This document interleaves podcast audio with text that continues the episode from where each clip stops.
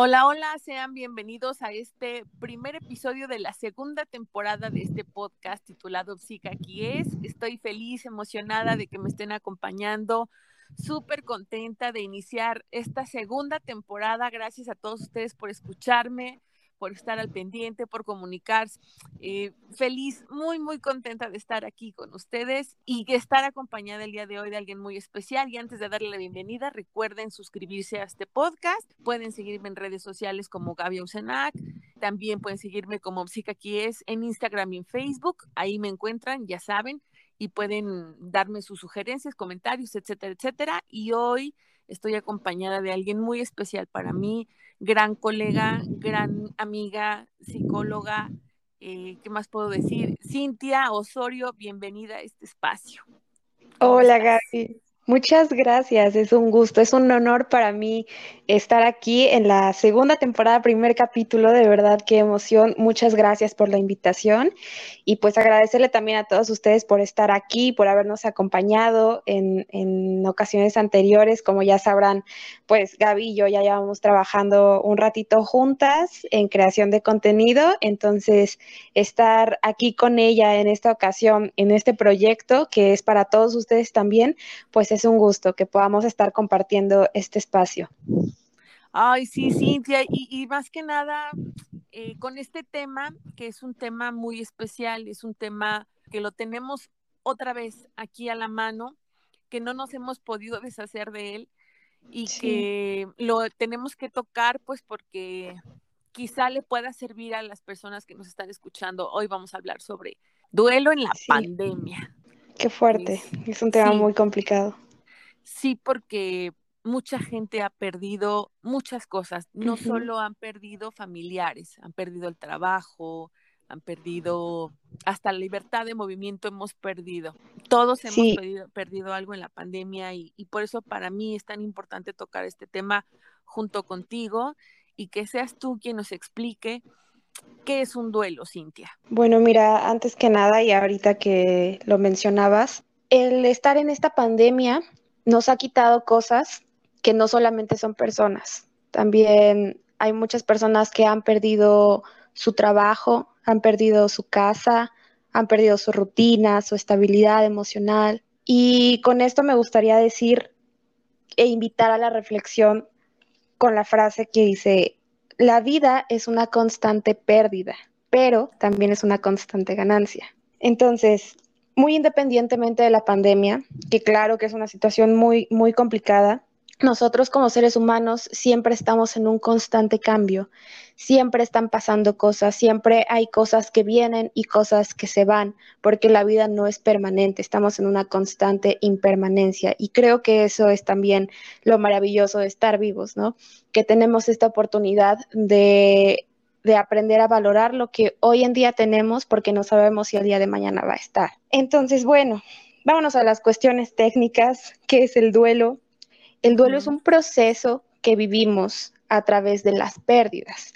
Normalmente lo asociamos con pérdidas de, de, las personas, ya sea por muerte, por ruptura de pareja, por separaciones en general, pero también hay, hay pérdidas, hay duelos que se pueden llevar no solamente por esto, como lo habíamos mencionado. Entonces, bueno, la palabra duelo etimológicamente viene del latín y puede significar dolor. Ese es, ese es, el concepto más grande con el que me gustaría que nos quedáramos. El duelo es dolor, es sentir este dolor por la pérdida que estamos teniendo, ¿ok? Entonces, es más allá de ser solamente un concepto, creo que es una situación a la que podemos enfrentarnos con las herramientas que tengamos a la mano, pero lo más importante de todo es permitirnos sentir esto que está por venir, porque son sentimientos muy grandes los que se viven. Sí, así es esta parte de dejarnos sentir que de repente no nos permitimos, nos negamos mucho el dolor, hacemos como que no pasa nada, y es bien importante que cuando tengamos esta parte del duelo, dejar fluir. Cuesta mucho trabajo. Yo creo que esa es la parte que le cuesta más trabajo a las personas, dejar fluir el dolor.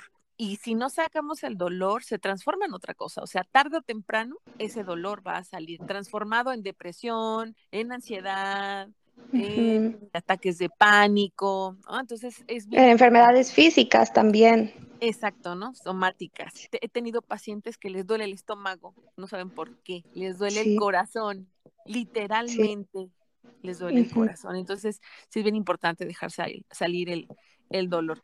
¿Cuáles serían las etapas del duelo, Cintia? Bueno, tenemos cinco etapas del duelo, pero antes que nada me gustaría recordar que las etapas del duelo no es un proceso lineal y no es algo que, que, vamos a vivir todos de la misma manera, porque cada quien tiene una historicidad, tiene un pasado diferente. Entonces, depende mucho de los recursos que tenga, de cómo lo esté viviendo y de cómo se permita a sí mismo tener esta validación, ¿no? Como tú lo decías, es algo que nos cuesta mucho, mucho, mucho trabajo, pero es algo que tenemos que hacer, es, es algo muy importante para este proceso porque nos ayuda a transitar justo por estas cinco etapas. Entonces, bueno, la primera es la negación, que es este proceso, esta etapa en la que vivimos incredulidad, en la que no podemos creer que esto que nos está sucediendo nos está pasando. ¿Me explico? Entonces es, como decir que no, que no, que no estamos preparados para esto, eh, no se puede llegar a entender ni asimilar ya sea la pérdida inmediata o, por ejemplo, que va a llegar a suceder una pérdida. Por ejemplo, cuando nos enteramos que un familiar tiene una enfermedad terminal, podemos caer en, esta etapa de la negación en la que no podemos creer, no podemos asimilar, no podemos aceptar que esta persona pues va a, tener un fin. La segunda etapa es la etapa de la ira. La ira no es lógica, pero es válida. Todos los sentimientos que tenemos dentro del duelo son sentimientos válidos. Durante esta etapa tenemos discursos como estoy enojado porque no pude hacer nada para evitar esta pérdida. Estoy enojado porque no pude hacer algo diferente para que no me corrieran del trabajo, por ejemplo. O estoy enojado con Dios porque no hizo nada para que para que no se llevara a, mi familiar. O estoy enojado porque la otra persona no quiso seguir conmigo. es, un, es, un, constante discurso eh, de enojo y de frustración por no haber hecho las cosas de manera diferente. Somos educados en vivir en un pensamiento mágico en el que tenemos que hacer cosas para que nos sucedan cosas buenas, pero a veces caemos en cuenta en que, ¿por qué me está pasando a mí si he sido una persona buena? Ajá. Pero las cosas suceden porque tienen que suceder. Entonces, por eso es que viene la ira y por eso es importante reconocer que sí, si bien es, es un sentimiento que a veces puede llegar a no tener tanta lógica, es un sentimiento que es plenamente válido y es parte de este proceso de duelo al que nos estamos enfrentando. Yo conozco gente que está pasando por esta situación de duelo, que son gente cercana a mí y entonces están enojadas con Dios porque Dios no las escuchó. También se vale estar enojado con Dios. Claro, sí, sin duda alguna. Siempre es válido estar, estar enojado con, con quien sea que vayamos a estar enojados. Es como una respuesta inmediata de nuestro cuerpo, de nuestro ser como, como individuos, como seres humanos, porque tenemos siempre esta tendencia a tener las cosas bajo control. Y cuando no sucede esto, entonces hay un sentimiento de rechazo dentro de nosotros mismos. Y creo que aquí sería importante, primero que nada, como ya lo dijimos, validar la emoción, eh, es decir, aceptar que está sucediendo, el que me estoy sintiendo enojado para que pueda fluir, para que se pueda empezar a desintoxicar esta herida y dejarlo que se sienta, dejarlo que esté ahí claro está que pues también tenemos que tomar en cuenta que hay límites que no podemos sobrepasar. Por ejemplo, no podemos lastimar a las otras personas por el simple hecho de sentirnos enojados. Y si, si está llegando a suceder esto, entonces es un foquito rojo, es un sonido de alarma que tenemos que atender de inmediato. ¿Es válida la emoción? Sí, pero también es súper válido el respeto hacia las otras personas. Exacto, eso es bien importante, que tengamos la capacidad de detectar que estoy teniendo un comportamiento violento, agresivo, hostil, pero que es parte de mi duelo y que quizá es momento de pedir ayuda. Exactamente. Bueno, pues vámonos con la tercera etapa. La tercera etapa es la negociación. Es decir, vienen estos pensamientos, estas sensaciones de querer hacer cualquier cosa, lo que sea, porque esto no suceda o porque esto no haya sucedido o incluso por no estar sintiendo lo que estoy sintiendo. Es, es como volvernos a esta parte de, de, cuando no estamos validando nuestros sentimientos, de ya no quiero sentir este dolor, ya no me quiero sentir triste, ya no me quiero sentir enojado y haría cualquier cosa por, porque no, por no sentirme así. Por ejemplo, estas personas que están viviendo un duelo, y se vuelven adictos al trabajo o se vuelven adictos a la fiesta o se vuelven adictos al, alcohol o a cualquier otro tipo de sustancias y es, es un tipo de negociación que están haciendo consigo mismos, que están haciendo entre ellos y la vida misma por, por no estar asumiendo el, el papel de la pérdida que se está viviendo. Se centra mucho en pensar qué es lo que pudo haber sido diferente también, ¿no? No se aterriza lo que está sucediendo o lo que sea que haya sucedido. Eh, después tenemos la cuarta etapa, que es la etapa de la depresión. Eh, durante la depresión vivimos en el presente, vivimos lo que, lo que está sucediendo, la pérdida que se está viviendo o la pérdida que está próxima a vivirse, como les decía hace ratito en caso de, de una enfermedad, enfermedad terminal, por ejemplo tenemos esta sensación de vacío inmenso, es un nivel profundo muy, muy grande y vienen, surgen estas ideas en la cabeza de que este dolor nunca va a pasar, de que eh, esto que estoy sintiendo nunca se va a curar, nada va a volver a ser igual, ha dejado una herida muy grande en mi vida, en mi corazón y es un sentimiento muy profundo, muy fuerte, también muy válido y es aquí en donde creo que más necesitamos estar rodeados de esta red de apoyo que tenemos, de nuestra familia, de nuestros amigos, de nuestros vecinos, de las personas en las que más podamos tener esta confianza y encontrar este apoyo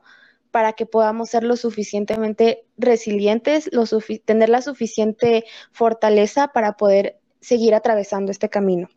Y bueno, finalmente tenemos la etapa de la aceptación, en donde no significa que vamos a estar del todo bien o que vamos a estar completamente de acuerdo, pero sí se trata de una asimilación, de poder entenderlo no solamente cognitivamente, es decir, no solamente a nivel de pensamiento, sino que también podemos llegar a, comprenderlo a un nivel emocional, es decir, asimilarlo, procesarlo, reestructurarlo, aceptar que, estamos en una realidad en donde están cambiando las cosas constantemente y en donde podemos transformar y podemos trascender y resignificar la pérdida que vivimos o que estamos próximos a vivir. Y bueno, son, insisto, etapas que no son lineales que primero puede venir, no sé, la ira y luego la negación y luego la negociación y luego otra vez la ira. O sea, es, es, es un ir y venir, es como una montaña rusa que puede no tener un camino en específico, pero que todo es válido. ¿Cuánto tiempo dura un duelo, digamos, entre comillado normal? Yo creo que depende. Yo creo que depende mucho de la persona, de cómo haya vivido duelos anteriormente y de los recursos que tenga. Entonces, no sé, puede durar desde meses hasta años. Hay personas que nunca trabajan los duelos y que los vienen arrastrando durante cuatro o cinco años. Yo conozco una persona que, que ha vivido un duelo desde hace más de diez años porque no lo ha trabajado todavía. Y... Son duelos patológicos al final. Sí, claro, exactamente. Se vuelven ya entonces en duelos patológicos porque como lo decías Gaby al principio, empiezan a manifestarse de una forma diferente, ah, con ansiedad, con depresión, con somatizaciones, eh, como tú decías, me duele el corazón o me duele el estómago, me duele la cabeza, me duele X parte del cuerpo. Entonces sí, se convierte ya en un duelo patológico. Qué difícil tema, qué duro tengo muchos pacientes la gran mayoría de ellos que acude por una situación de duelo tiene mucho miedo de decir adiós. Quizá por eso el duelo patológico se transforma en eso, en, en un duelo patológico, ¿no? Porque tienen miedo de decir adiós, porque sienten que es como no soltarlo, ¿sabes? O sea, es como si lo suelto lo voy a perder para siempre. Y entonces tú hablabas hace un momento de esta parte de trascender. Pero ¿cómo trascendemos en una pandemia? La pandemia, primero que nada, es una situación que vino a sacudirnos mundialmente, nos vino a sacudir emocionalmente, cognitivamente, eh, en nuestras acciones también. Y creo que ha sido una pandemia emocional también, en la que la mayoría de nosotros hemos vivido sentimientos fuertes como el enojo, como la frustración, la ansiedad, el miedo, como tú lo dices, este miedo constante que es, un, es una emoción, es un instinto tan grande de, supervivencia que a veces nos ciega, que a veces nos impide movernos hacia un lugar nuevo, a un lugar en el que podamos trascender. Entonces, bueno, dentro de esta etapa de COVID, creo que una de las cosas que más nos ha afectado a quienes hemos vivido un duelo es que, lo que a lo que nosotros estábamos acostumbrados para despedir a las personas, que son los rituales, pues se han, visto muy limitados, muy, muy limitados. Por ejemplo, aquí en esta parte del mundo, en el occidente, estamos acostumbrados a, bueno, hacer una ceremonia de, velación, hacer un funeral, el poder tener a, a, la persona que falleció frente a nosotros durante determinado tiempo, acompañarnos de la familia, estar todos juntos, abrazarnos, sentirnos, poder contenernos en todo este dolor. Y llega la pandemia y resulta que ya no se puede, que no podemos estar cerca de estos familiares, que no podemos decirles ese último adiós de manera tan cercana como estábamos acostumbrados. Y todo pasa tan rápido que es otra de las cosas que nos impacta demasiado, Gaby, porque no nos preparamos para esto. No es lo mismo que, vuelvo a poner el ejemplo, una persona que tiene una enfermedad terminal, cáncer, por ejemplo, que es también una enfermedad fuertísima y muy dolorosa, en la que de alguna forma muchas veces tienes esta posibilidad de acompañar a este ser querido durante un tiempo más prolongado y, puedes tener más posibilidad de acomodarlo, de organizarlo, de reestructurarlo en tu corazoncito y en tu cerebro. Pero cuando viene el COVID, el COVID es una situación que se ha dado tan rápido, pero tan rápido que desafortunadamente vemos a personas que hoy están y que no sabemos si en una semana van a estar. Entonces es algo que nos asusta, es algo de lo que no tenemos certeza y a los seres humanos nos afecta tanto la incertidumbre, el no poder saber qué va a pasar, cómo va a pasar, que cuando nos enfrentamos a esta situación es en un abrir y un cerrar de ojos. Entonces, no tenemos estas oportunidades de prepararnos ni físicamente, ni cognitivamente, ni emocionalmente. Y cuando nos damos cuenta, las cosas ya están hechas. Y después de eso viene la parte de, no podemos tener un ritual como lo teníamos antes. Y tú me preguntabas, ¿cómo trascenderlo? Bueno, pues entonces aquí vendría esta parte de buscar las estrategias que podamos adaptar a nuestro presente, a nuestro aquí y ahora, para que podamos aceptar este duelo, ¿no? Y, justo esa es una de las primeras estrategias, el aceptarlo, el aceptarlo no solamente intelectualmente, también emocionalmente. ¿Cómo lo hacemos si no es por estos rituales de, de funerales? Siempre hay otras maneras de poder hacerlo a través de la espiritualidad o de la religión o de cualquier tipo de creencia que nosotros eh, vayamos a tener y de hablar de la pérdida. Hablar es, el, diálogo es un acto que sana impresionantemente, porque nos permite reconocer a nosotros mismos y a lo que está pasando a nuestro alrededor.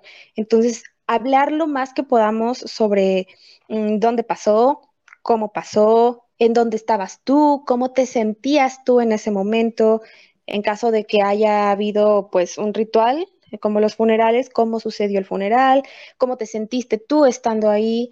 Y cada vez que lo vayamos hablando con otras personas, darnos este chance a nosotros mismos de poder estarlo sintiendo al, al, mismo tiempo. Es un proceso difícil, es un proceso complicado, es algo muy doloroso, pero es algo que necesitamos para poder sentir y para poder irnos como desahogando poco a poco.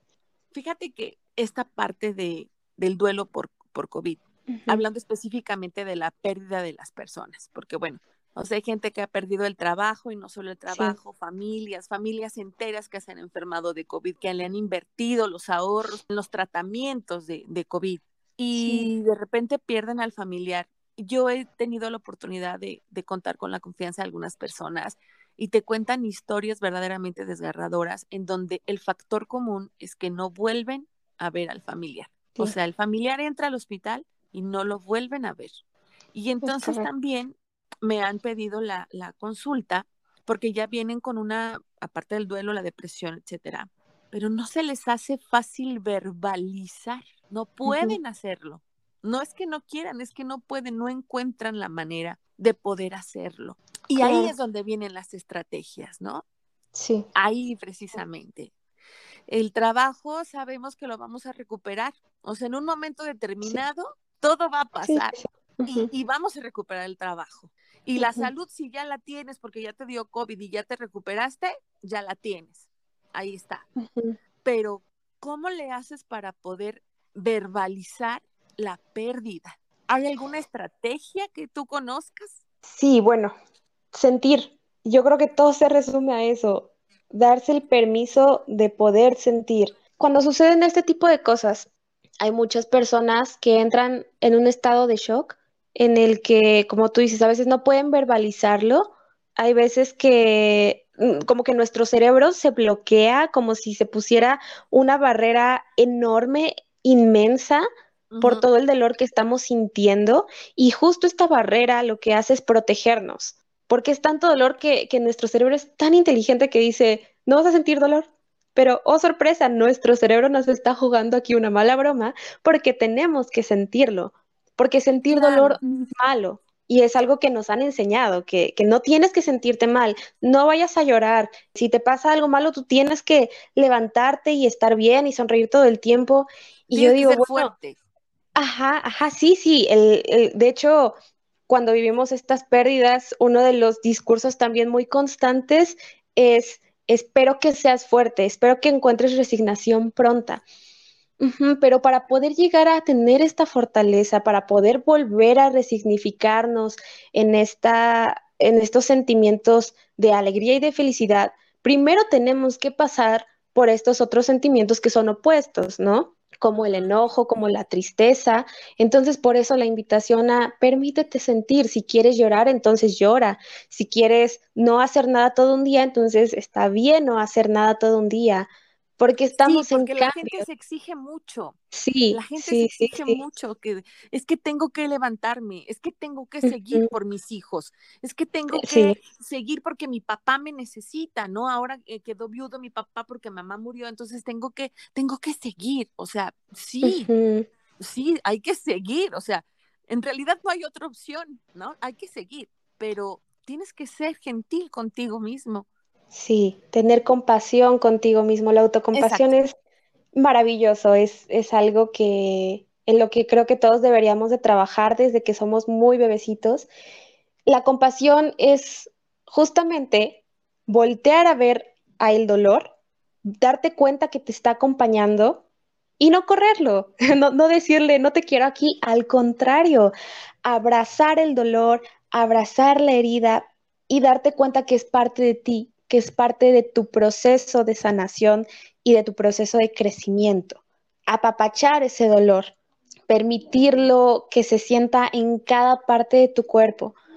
Porque sí, tenemos que seguir, exactamente, pero para poder seguir tenemos que pasar por esto, no nos lo podemos saltar, porque si nos lo saltamos, entonces pues vienen estas consecuencias de, la que, de las que habíamos estado hablando anteriormente. Entonces, es un trabajo duro porque tenemos que hacer también una reestructuración de todas estas creencias que hemos tenido desde, desde muy chiquitos y comenzar a, a buscar esas alternativas que a nosotros nos hagan sentir mejor, sin omitir el hecho de que podemos tener sentimientos como la ansiedad, el enojo, la frustración, la tristeza, la depresión, etcétera.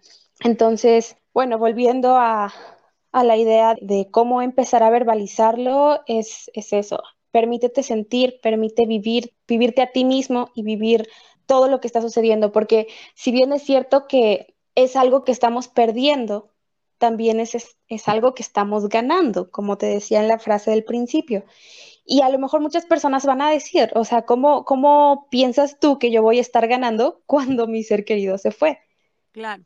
Es difícil, es muy, muy fuerte poder asimilarlo y verlo desde una perspectiva diferente por nuestras creencias. Pero ¿a qué me refiero con estar ganando? Que seguimos aquí, que seguimos creciendo, que seguimos teniendo esta oportunidad de que estas personas nos sigan acompañando, pero de una manera diferente. Es un, es un proceso largo, es un trabajo complicado el que viene por delante, porque no es fácil perder a un ser querido, no es nada fácil, pero creo que si tenemos los recursos necesarios, como nuestras redes de apoyo, como muchas personas apoyan también en su sistema de creencias, la religión, la espiritualidad, podemos aprender a construir este nuevo significado de estas personas que físicamente no están, pero que pueden seguir en nosotros de una manera diferente. Continuar eh, el legado. Exactamente, exactamente. Y yo, bueno, te comparto desde mi experiencia, el para mí haber perdido a dos personas tan importantes en mi vida en, en, este, en, estos últimos años. En la pandemia ha, significado para mí el aprender que estas personas ya no las puedo ver físicamente, ya no las puedo sentir físicamente, pero sí puedo hacerlo desde una parte más profunda, desde, desde mi corazón, desde mi espiritualidad, porque sé que están en mí ahora y que todo el tiempo que yo vaya caminando, ellos van a estar aquí adentro porque es una manera de honrarlos, como tú lo dijiste, de seguir este legado, eh, porque nosotros somos, somos todos los que nos han rodeado, somos todos los con los que hemos crecido. Entonces, están como pequeñas partes de estas personas en nosotros mismos. Sí, porque ahora, por ejemplo, que la gente que no lo sabe y ahora lo va a saber, tú y yo estamos en la ciudad de Puebla, en México. Eh, te lo platico así porque eh, nos escuchan también en otros países, entonces hay que como contextualizar el asunto. Entonces, en estas épocas en la ciudad de Puebla, en México, ya estamos llegando a la, a la época de hacer chiles en hogada. Qué rico. Sí, entonces cuando la gente que nos ha heredado esa tradición ya no está, tenemos que continuar ese legado, porque es una manera de hacer homenaje y de hacerlos presentes en nuestra vida. Hay gente que, me ha dicho, es que no puedo seguir, ya no puedo seguir. Y viene esta idea de querer desaparecer, y si desaparezco, y si yo también me hubiera ido con él. Pero cuando tú te despiertas a, esta, a estas nuevas condiciones de vida y no tienes otra opción más que continuar, parar, pensar y darle este resignificado, como dices tú, va a tomar un tiempo que sí se va a poder lograr, pero también tenemos que entender que lo que tú dices es fantástico. Nosotros somos toda la gente que nos rodeó. Somos las tradiciones, la comida, las fechas, los olores. Somos todo eso que nos han enseñado y que tenemos que continuar como una manera de hacer presente a nuestros seres queridos y de homenajearlos aunque los primeros, las primeras ocasiones nos cueste mucho trabajo, ¿no? Y, me encantó esto que dijiste de que somos todos ellos, todos los que nos rodearon, ¿no? Eso me encantó. Y tienes toda la razón del mundo. Hacer este tipo de cosas también son rituales. Tal vez son diferentes a los que estamos acostumbrados, pero creo que seguir, poder tener esta oportunidad de, de continuar con estas acciones, con estas enseñanzas que estas personas nos dejaron, es una manera de estar haciendo un ritual constante en el que ellos están a través de, estas acciones, de estas comidas, de los paseos. Si una persona hacía artesanías, por ejemplo, el, tú seguirlo haciendo es una manera de traerlo al presente, de, de, poder tenerlo dentro de ti mismo. Híjole, Cintia, bueno, pues ya, ya hablamos un poquito sobre las estrategias, ¿no? Estas estrategias de afrontamiento que son verbalizarlo, que son pues todo lo que hemos ya platicado hace unos momentos. ¿Alguna técnica que nos puedas recomendar? Yo conozco quizá una que me parece que es como la mejor y que es lo que yo recomiendo, pero me gustaría antes de mencionarla que tú nos digas si tienes alguna técnica, no estrategia, alguna técnica. Bueno, eh, más allá de, de ser una técnica, es una estrategia que es adaptarse al nuevo ambiente al que estamos viviendo porque es un cambio, porque vamos a, estamos hablando de que vamos a darle un significado diferente a la vida que vamos a tener a partir de que esta persona ya no está. Entonces, es darnos cuenta que estas personas han dejado huellas en nosotros, huellas externas, por ejemplo, como los roles que, ellos cumplían dentro del hogar. Por ejemplo, vamos a, a poner este ejemplo tan difícil. Si si mamá, si la, madre de la familia es la persona que se ha ido, bueno, en nuestra sociedad, en nuestra cultura, estamos acostumbrados, nos enseñaron a que mamá es la persona que provee de estos, de estas acciones de amor y de protección a toda la casa, como hacer la comida, cómo limpiar la casa, cómo cuidar a, los, enfermos, que bueno, es, es una eh, estructuración de roles que poco a poco vamos cambiando porque pues también estamos en una época en la que afortunadamente ya se vienen cayendo estas construcciones de género, pero si bien eh, son roles, al final del día, si no es mamá, es papá o es el hijo, pero son personas que tenían un rol muy específico, no solamente en cuanto a, a cuestiones domésticas, sino también en cuanto a personalidad, en cuanto a forma de ver la vida. Entonces, hay alguien que, tiene que ocupar ese lugar ahora dentro del sistema. Y no significa que lo va a reemplazar, que va a cambiarlo, que va a, tomar su lugar tal cual. Significa que en este sistema tiene que, que, pasar por estos lugares. O sea, si no es por una situación de muerte, es por X o Y situación, pero siempre va a haber esta, esta reestructuración. Tenemos que tender a este caos para que pueda volver a haber esta estabilidad. Sí, es una reestructuración en la dinámica familiar, ¿no?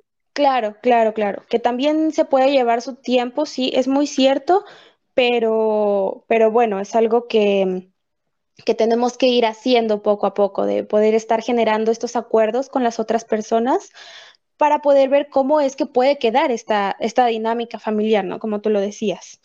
Eh, está también estas huellas internas, que es un poquito de lo que ya habíamos hablado antes, que es la idea de, bueno, ok, esta persona ya no está físicamente, ¿cómo quiero verla? ¿Cómo quiero hacerla presente? ¿Cómo quiero sentirla?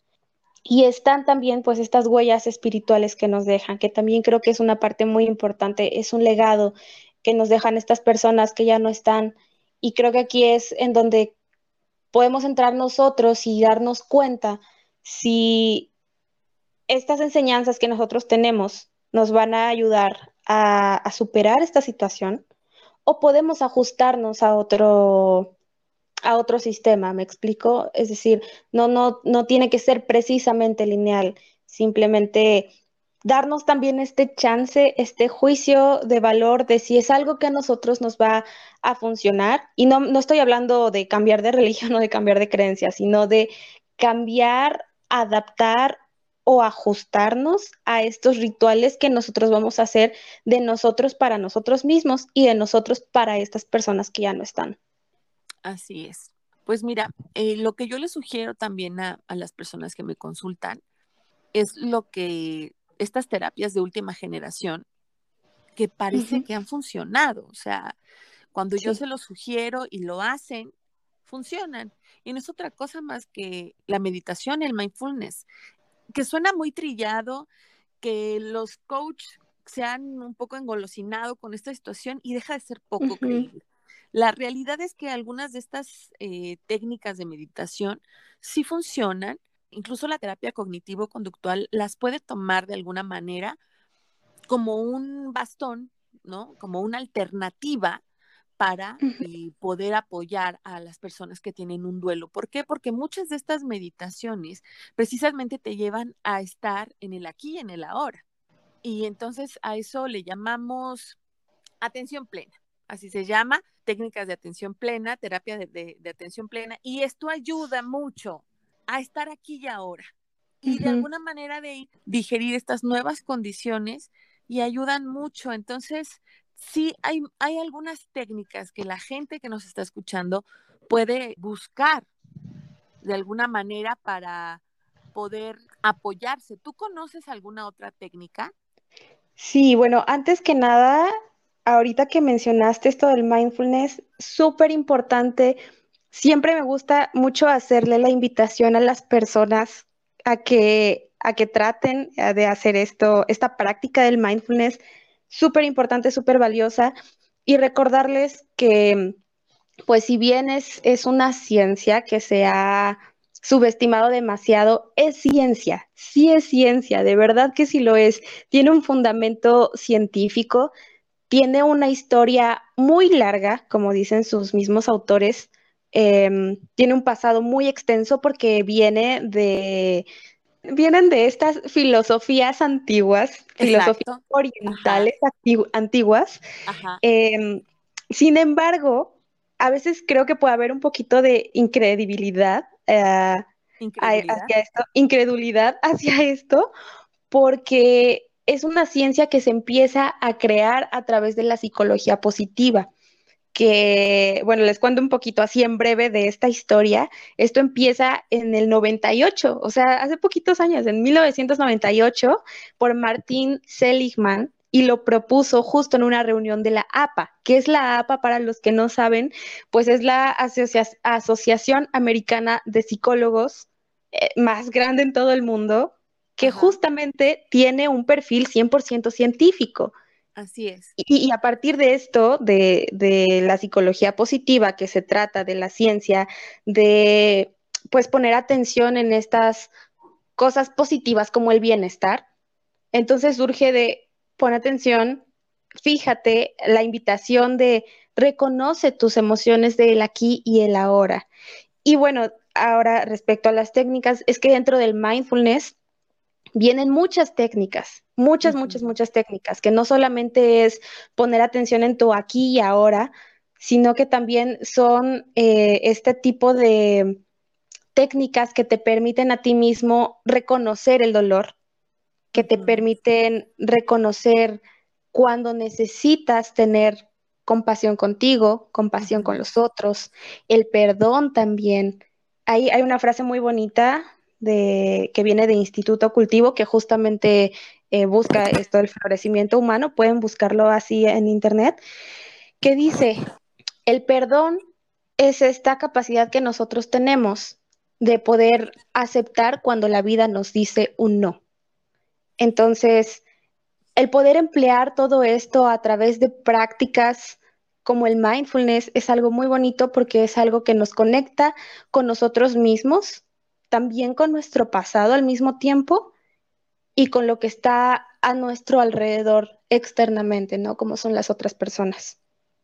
Entonces, bueno, ya para, para cerrar este tema que es muy amplio y que este podcast es demasiado corto, enfatizar que es muy importante pedir ayuda, que técnicas hay muchas, que hay que acercarse con un especialista de la salud mental que también nos puede ayudar en esto.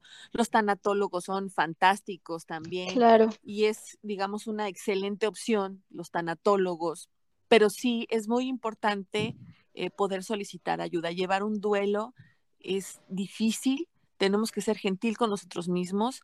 Hay muchas técnicas, hay muchas estrategias pero sí es bien importante todo esto que hemos mencionado, pero sobre todo ser amables con nosotros mismos. Me parece que esa es el, la conclusión de mi parte, pero tú dinos tu conclusión, Cintia, porque aquí, aquí no importo yo. claro, claro que importas, por supuesto que sí importas mucho. bueno, pues hacerles la invitación a que siempre tienen estas herramientas de, poder acudir a un psicólogo, a un psicoterapeuta que sea un psicólogo clínico, muy, muy importante, que sea un especialista, que tenga la preparación necesaria para poder dar terapia. Los tanatólogos efectivamente son maravillosos, son especialistas en el tema, ellos estudiaron para poder acompañar a estas personas de atravesar un duelo y, bueno, yo sé que a veces pueden llegar a ser un poco complicado el acercarse a esto porque pues a veces las tarifas son un poquito elevadas, pero también recordar que tenemos redes de apoyo, que es muy importante que las construyamos, que está nuestra familia, que están nuestros amigos, que podemos tratar de encontrar estos lugares de, orientación, de primeros auxilios psicológicos. Y bueno, eh, aprovecho aquí también para hacerles la invitación, como siempre, de que eh, Gaby y yo tenemos esta oportunidad de compartir con ustedes un espacio que se llama Psiconexión. Nos pueden encontrar en redes sociales, en Instagram y en Facebook como arroba Psiconexión. Y pues ahí estamos siempre atentas a todo, todo aquello que quiera escribirnos. Si necesita algo, podemos estar ahí al pendiente. Subimos contenido en línea para pues poder ayudarles a, transitar este tipo de situaciones con palabras simples. Y, y bueno, recordarles que es válido sentirlo, invitarles a que sientan este dolor, por más fuerte que pueda llegar a sentirse, pero es algo sanador. Y hablarlo, el diálogo también es algo maravilloso, es magnífico. Hablarlo con las otras personas, hablarlo contigo mismo, eh, a mí muchas veces me preguntan, oye, y, estoy loco por, por, hablar conmigo mismo porque estoy hablando solo. Y yo les siempre les digo, es lo más sano que puede existir en este mundo. Porque antes de estar con los otros y antes de hablar con los otros, hablas contigo mismo. Y eso habla justamente de un autoconocimiento precioso, que es algo que también necesitamos para poder transitar este duelo. Así Entonces, hay muchas cosas que podemos hacer, hay muchas herramientas pues si gustan podemos igual, eh, como les dije, leerlos ahí en Conexión, estamos totalmente abiertas. Y, pues nada, Gaby, muchas gracias por, por la invitación nuevamente, muchas gracias por el espacio y pues gracias también a todos ustedes por estarnos escuchando hoy y pues si gustan también pueden compartirlo con otras personas para que esta información llegue a, todo aquel que lo necesita. Así es. En la página de SICA aquí es también van a encontrar algunas estrategias, algunas, algunas técnicas que pueden ser de gran apoyo para todos ustedes, sobre todo si están pasando una situación de duelo. Ahí pueden encontrar más información. Si Conexión es un espacio fantástico, lleno de, de mucha luz, de mucha positividad, psicología en palabras simples, así dice Cintia, y si Conexión es un espacio mágico. Y este espacio de decir que aquí ese es un espacio donde ustedes van a poder encontrar información auditiva, ¿no? Información práctica. En los podcasts, pues duran, ya lo saben, duran poquito, pero siempre con la mejor intención de que ustedes tengan a la mano información de gente que se dedica a esto, que somos especialistas y que queremos eso, que ustedes tengan a la información apoyo para poder seguir adelante.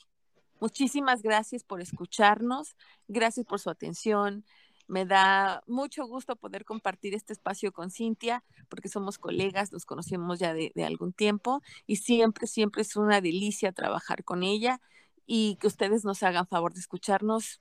Se los agradezco infinitamente. Muchas gracias, Cintia. Gracias, no, gracias a ti, Gaby, de verdad, también para mí siempre es un gusto, es un honor.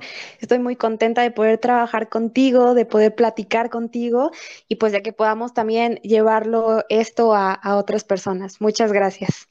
Pues muchas gracias, gracias a ustedes por escucharnos, por atendernos. Ya saben los espacios donde pueden encontrarnos y te escuchamos muy, muy pronto. Hasta la próxima.